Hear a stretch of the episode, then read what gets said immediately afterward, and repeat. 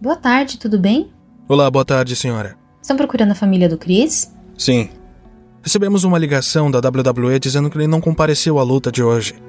Então decidimos passar aqui para ver se tá tudo bem. Bem, não sei para onde ele foi, mas ele me mandou uma mensagem ontem dizendo para alimentar os cachorros dele e eu fiz isso hoje de manhã e não vi ninguém na casa. A senhora tem a chave da casa? Consegue entrar na residência? Não tenho a chave daqui da frente, mas a porta lateral está aberta e dá acesso ao fundo e à cozinha. A senhora nos autoriza a acompanhá-la? Só para dar uma olhada? Sim, claro. O caso de hoje vai falar sobre um mistério que permanece uma incógnita há mais de uma década. Um famoso atleta de luta livre foi encontrado morto em sua casa e os motivos que envolvem o fato permanecem sem explicações claras. A história chega a ser tão confusa e com um fim tão inesperado que vertentes que envolvem depressão, demência e danos cerebrais são falados para tentar achar alguma explicação para esse caso. Olá, misteriosos! Eu sou Fábio Carvalho e esse é o projeto Arquivo Mistério, um podcast que eu tento ao máximo produzir ele de um jeito que faça você se envolver na narrativa, e para isso eu conto com a participação de diversas pessoas, principalmente na simulação das vozes dos personagens. Sigam a gente na plataforma de streaming em que você está nos escutando agora para receber notificação sempre que um novo episódio for lançado. Para ver as fotos do caso de hoje, basta seguir a gente no Instagram, arroba Arquivo Mistério. Recados dados, vamos para o caso de hoje.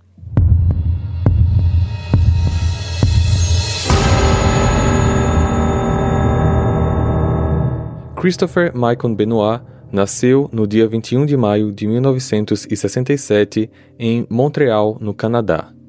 Filho de Margaret e Michael Benoit. Desde adolescente, ele já se mostrava apaixonado por luta livre e foi nessa fase também que ele começou a preparar o corpo para ser fisiculturista. Ele nunca teve qualquer tipo de trabalho, pois já no início da fase adulta, aos 18 anos, ele conseguiu pegar algumas lutas por dinheiro e daí em diante sua carreira só deslanchou. Chris era um cara que realmente se dedicava ao esporte. Ele não só fazia a parte prática com os treinamentos, como também a parte teórica, incluindo estudos sobre técnicas de defesa e ataque. Ao longo de sua carreira, ele passou por diversos grupos de luta livre, como a SW, NJPW, WCW, SCW, WWF e a última, a WWE. Aos 22 anos, em 89, se mudou para o Japão pela NJPW e lá conheceu Ed Guerreiro, outro grande lutador, o qual teve algumas lutas contra, só que nos bastidores acabaram se tornando grandes amigos. A amizade realmente era enorme. Eles se falavam praticamente todos os dias, eram vistos juntos várias vezes e o carinho era tão grande que, até em reportagens, quando um falava do outro, era possível ver o amor fraterno que eles tinham um pelo outro. Realmente pareciam irmãos separados que se reencontraram. Além de Ed, Chris conheceu o sobrinho dele, Chavo Guerreiro, também lutador e que, por consequência, também teve uma proximidade com ele, mas não tão grande como a que ele tinha com Ed. Ao longo da sua carreira, durante o final da década de 80 e quase toda a década de 90, Chris foi casado com Martina Benoit, com a qual ele teve dois filhos, David e Megan, só que em 97 ele acabou conhecendo Nancy Sullivan. Nancy era modelo e também atleta de luta livre. Ela já tinha se casado duas vezes. Em 82 com seu primeiro marido, Jim Dawes, mas enquanto casada com ele, no ano de 85, ela começou a ter um caso com Kevin Sullivan, que também era atleta de luta livre. Ela então se separou e começou oficialmente um relacionamento com seu então segundo marido.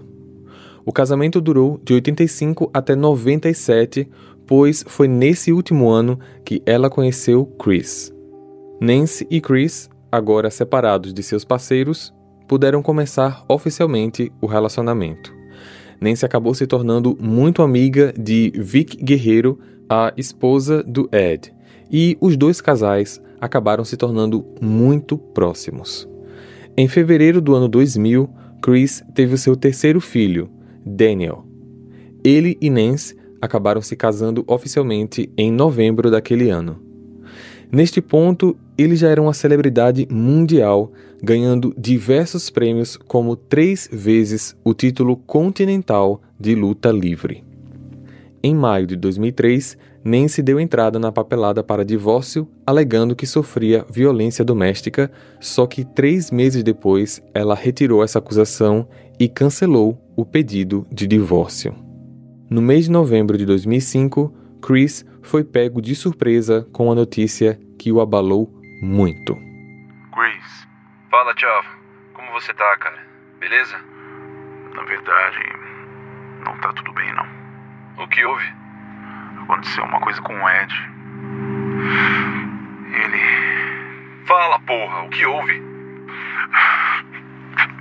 Eu. Eu encontrei ele no banheiro do hotel. No chão. Meu Deus, como assim? Ele morreu, Chris. Não. Um ataque cardíaco. Não. Ele morreu. Não pode ser. Meu irmão. Não. Ed foi encontrado inconsciente no quarto de hotel pelo seu sobrinho Chavo, com uma escova de dente em uma das mãos e a pasta na outra. Mas ele ainda estava com vida. Só que quando os paramédicos chegaram, foi tarde demais. Ed faleceu nos braços do sobrinho Chavo, por consequência de um ataque cardíaco aos 38 anos. Isso abalou tanto o Chris que a partir desse momento ele não era mais a mesma pessoa. Ele passou a beber muito, chorava por dias e só conseguia dormir depois de estar completamente embriagado. Nos dias seguintes, quando passou a beber menos e tentar voltar às atividades normais, seus sentimentos se tornavam confusos quando a própria Nancy percebia que na academia da casa ele estava exagerando nos exercícios oscilava entre os sentimentos de tristeza e raiva em fração de minutos. Apesar disso, Chris não deixou de comparecer às lutas agendadas, só que a sua atuação nessas lutas acabaram sendo bem agressivas e muitos percebiam raiva em seu comportamento até nos bastidores. Os anos seguintes foram muito difíceis para ele. Chris não conseguia manter o patamar das suas vitórias, mas ainda assim conquistava alguns títulos. Era nítido para todos que ele estava há anos abalado pela perda do então amigo irmão Ed Guerreiro. No dia 24 de junho de 2007, um domingo, um dia antes de uma luta agendada em Belmont, no Texas, às 3h30 da tarde, ele deixou uma mensagem no correio de voz de Chavo, que também iria para essa luta. Chavo, uh, vou chegar um pouco tarde amanhã. E eu dormi demais ontem e acordei tarde. Perdi o horário do voo, mas eu vou chegar. Te amo. Quando Chavo ouviu a mensagem, apenas 12 minutos depois, às 3h42, ele ligou de volta, só que Chris não atendeu. Ligou novamente e nada. Dois minutos depois, às 3h44, Chris retornou a ligação. Fala, Thiago. Eu não atendi antes porque eu tava na linha com a Delta, tentando remarcar meu voo. Tá beleza, mano. Fica tranquilo. Você já ligou pra liga? Você precisa falar com eles. Sim, já mandei mensagem. E essa voz aí, cara? Você tá bem? Ah, tô sim. Ah, eu só tô muito mal porque ontem a Nancy e o Daniel passaram mal com alguma comida que eles comeram e eu passei a noite toda preocupado com eles. Fui dormir bem tarde e deu nisso. Tá beleza. Se cuida aí. Te vejo amanhã. Tá certo. Eu te amo, Thiago. Não era incomum ele dizer eu te amo, porque eles realmente eram próximos, principalmente depois da morte do Chavo, mas essa segunda vez Chavo sentiu algo estranho no jeito que Chris falou isso, pois não era do mesmo jeito de sempre. Na madrugada do dia seguinte, 25 de junho, Chris enviou cinco mensagens de texto, uma para cada colega de trabalho. A primeira, terceira, quarta e quinta mensagens diziam: Meu endereço físico é 130 Green Middle Lane, na Fayetteville, Geórgia. O estranho é que uma dessas mensagens foi enviada para o Chavo e ele já sabia qual era o endereço do Chris. A mensagem número 2 foi enviada para a vizinha e dizia: Os cachorros estão na área da piscina, a porta do lado da garagem está aberta. Todas as mensagens foram vistas por todos os destinatários durante a manhã seguinte. Os colegas de trabalho ignoraram, exceto Chavo, que mais algumas vezes tentou ligar para o amigo e ele não atendia. Já a vizinha de Chris entendeu a mensagem. Apesar de curta e direta, ela acreditou que seria mais uma vez alguma viagem da família e que ela ficaria responsável por cuidar dos cachorros, como já tinha feito algumas vezes anteriormente. E assim ela fez. Naquela mesma manhã, ela alimentou os cachorros, entrou na casa pelos fundos para pegar a ração, encheu os potes dos animais e saiu. À medida que as primeiras horas da tarde avançavam e a arena da luta começava a abrir as portas para receber o público, os funcionários da WWE estavam cada vez mais preocupados por não verem Chris nos bastidores e nem terem conseguido falar com ele. Chavo então mostrou ao vice-presidente da WWE os textos que ele e os demais receberam em seus celulares. À medida que o tempo passava e eles não conseguiam contato com Chris, a WWE decidiu ligar para a polícia para que eles fossem à casa do Chris verificar se estava tudo bem. Ao chegarem lá, eles bateram na porta, mas ninguém atendeu. A vizinha viu a movimentação na porta da casa e foi lá falar com eles. Boa tarde, tudo bem? Olá, boa tarde, senhora. Estão procurando a família do Chris? Sim. Recebemos uma ligação da WWE dizendo que ele não compareceu à luta de hoje. Então decidimos passar aqui para ver se tá tudo bem. Bem, não sei para onde ele foi, mas ele me mandou uma mensagem ontem dizendo para alimentar os cachorros dele e eu fiz isso hoje de manhã e não vi ninguém na casa. A senhora tem a chave da casa? Consegue entrar na residência? Não tenho a chave daqui da frente, mas a porta lateral está aberta e dá acesso ao fundo e à cozinha. A senhora nos autoriza a acompanhá-la? Só para dar uma olhada? Sim, claro. Os policiais então entraram na casa e não viram nada na cozinha. Já na sala, eles viram Nancy deitada no sofá mas sua posição não transparecia que ela estava dormindo. Ao chegar mais perto, eles perceberam que Nancy não estava respirando. A vizinha entrou em choque, começou a se tremer e foi retirada do local por um dos policiais. Em outros cômodos do local também foram encontrados os corpos de Daniel e Christopher. A partir desse momento, apenas os policiais analisaram a casa e tentaram manter os detalhes da cena do crime em sigilo. Eles então ligaram de volta para a WWE, informando que a família de Benoit foi encontrada sem vida na residência. Nenhum detalhe foi dado até que os corpos pudessem ter os laudos necropsiais emitidos para que fosse possível verificar a real causa das mortes. Pelo fato da vizinha ter sido provavelmente a última pessoa que entrou na casa, ela acabou sendo intensivamente interrogada, mas logo foi liberada.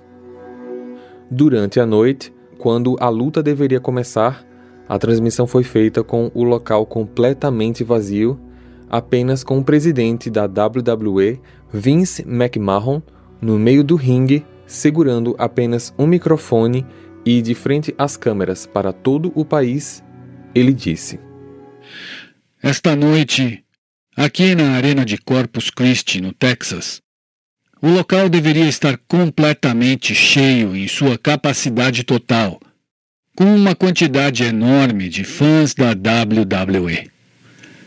Contudo, Chris Benoit, sua esposa Nancy e seu filho Daniel estão mortos. Os corpos foram encontrados nesta tarde na casa da família. As autoridades estão iniciando uma investigação e nós da WWE só podemos oferecer nossos pêsames a toda a família de Chris Benoit e sua esposa. Outra coisa que podemos fazer neste momento é oferecer um tributo a Chris Benoit esta noite. Iremos apresentar alguns dos momentos mais memoráveis de sua vida profissional, incluindo comentários de diversos amigos, aqueles que o admiravam e amavam. Esta noite teremos uma transmissão de três horas a uma das maiores superestrelas da WWE de todos os tempos. Este é um tributo a Christopher Benoit. Hey, você se interessa por crimes reais, serial killers, coisas macabras e tem um senso de humor um tanto quanto sórdido? Se sim, você não está sozinho. Se você precisa de um lugar recheado de pessoas como você, venha conhecer o podcast Pátria Amada Criminal. Todas as semanas tentamos entender o pior da humanidade. Nesse processo a gente ri, chora, fica brava, fofoca, porque afinal de contas é assim que a gente fala quando está entre amigos. Suas novas melhores amigas trevosas estão aqui no Pátria Amada Criminal. Contudo, na última hora do tributo, várias informações vazaram sobre as mortes. Ao lado de Nance tinha uma Bíblia, algo que passou meio despercebido dos policiais na primeira vista, até que eles chegaram no segundo piso e encontraram o filho do casal, Daniel, em sua cama, também sem vida e com uma Bíblia ao lado. Isso demonstrou então um tipo de padrão. Já no porão do imóvel, na academia particular da casa, estava o Chris, sentado em um dos bancos de musculação, com uma corda de aço amarrada no pescoço e ligada a pesos de um dos seus equipamentos. As barras presas no aço somavam 120 quilos. Além disso, surgiram especulações de que as vítimas haviam morrido em dias diferentes durante o fim de semana, mas essa era uma informação que apenas a perícia legista poderia confirmar. Dizia-se também que a polícia já não estava mais procurando por um outro suspeito e que estavam trabalhando sob a crença de que o Chris foi o responsável por tudo isso.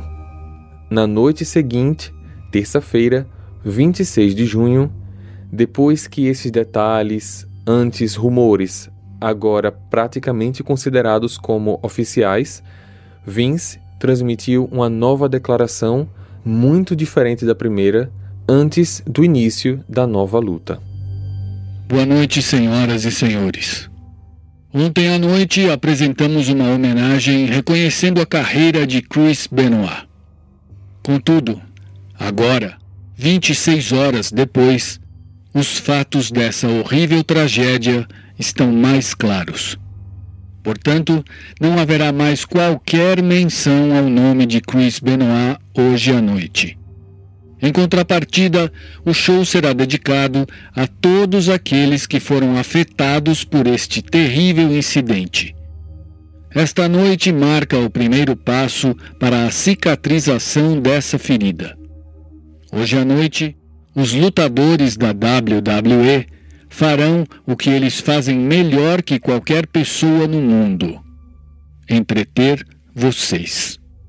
Três semanas depois, no dia 17 de julho, foi anunciado oficialmente o laudo da necrópsia, onde foram constatadas informações muito importantes.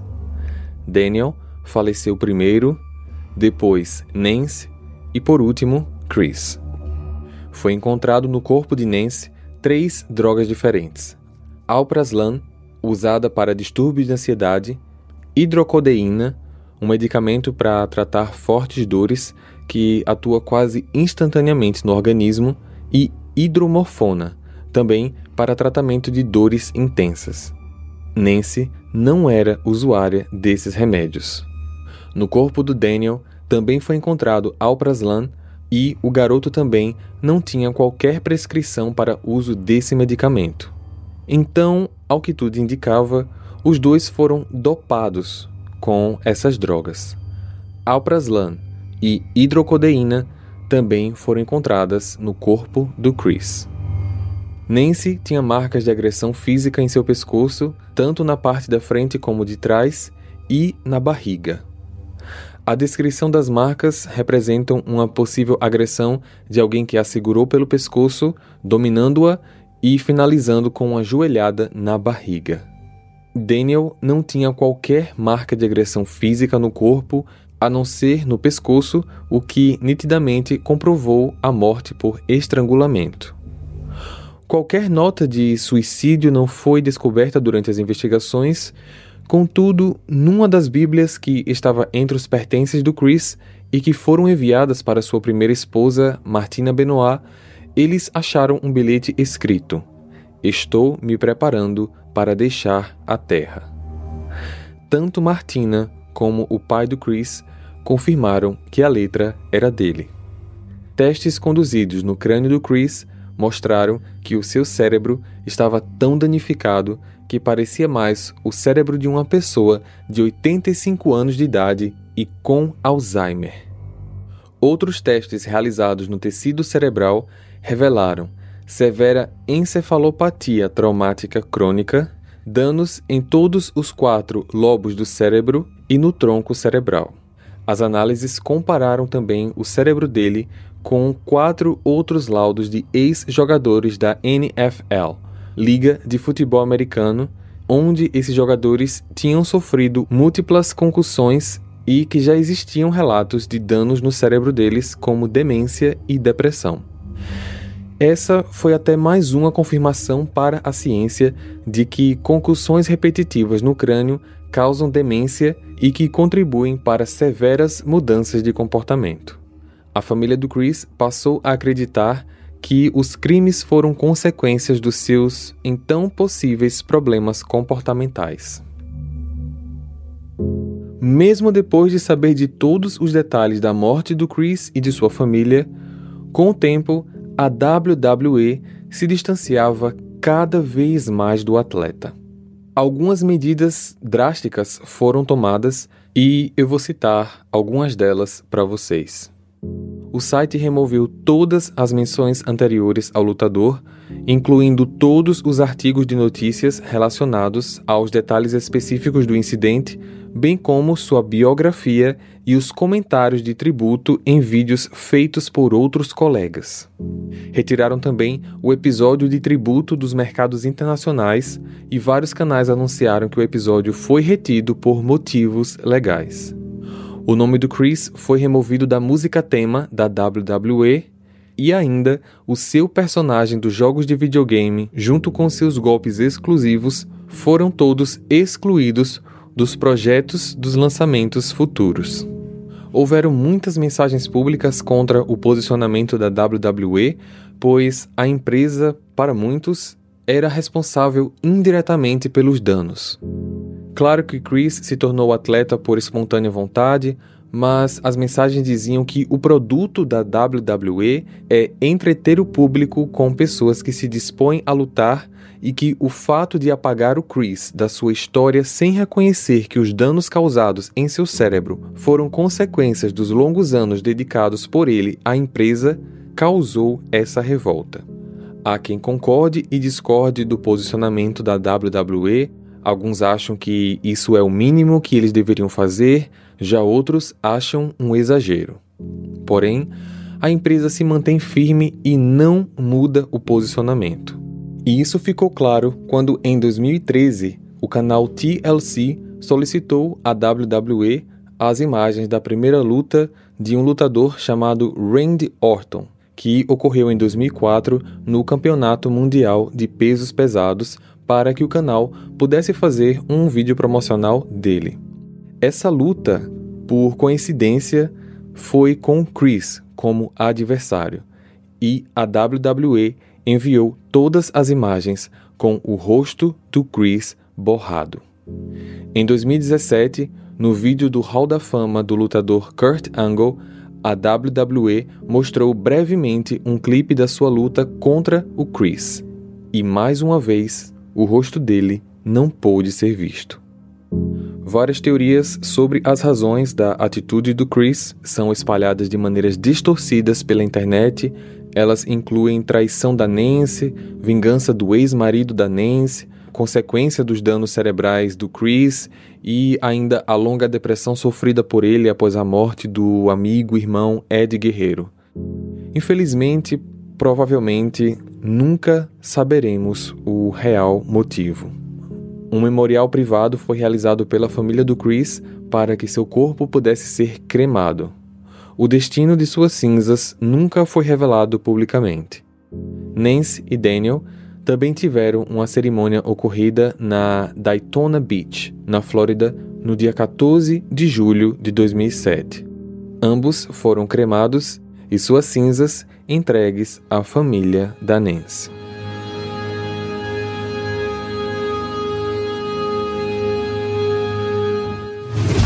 Hey, você se interessa por crimes reais, serial killers, coisas macabras e tem um senso de humor um tanto quanto sórdido? Se sim, você não está sozinho. Se você precisa de um lugar recheado de pessoas como você, venha conhecer o podcast Pátria Amada Criminal. Todas as semanas tentamos entender o pior da humanidade. Nesse processo a gente ri, chora, fica brava, fofoca, porque afinal de contas é assim que a gente fala quando está entre amigos. Suas novas melhores amigas trevosas estão aqui no Pátria Amada Criminal.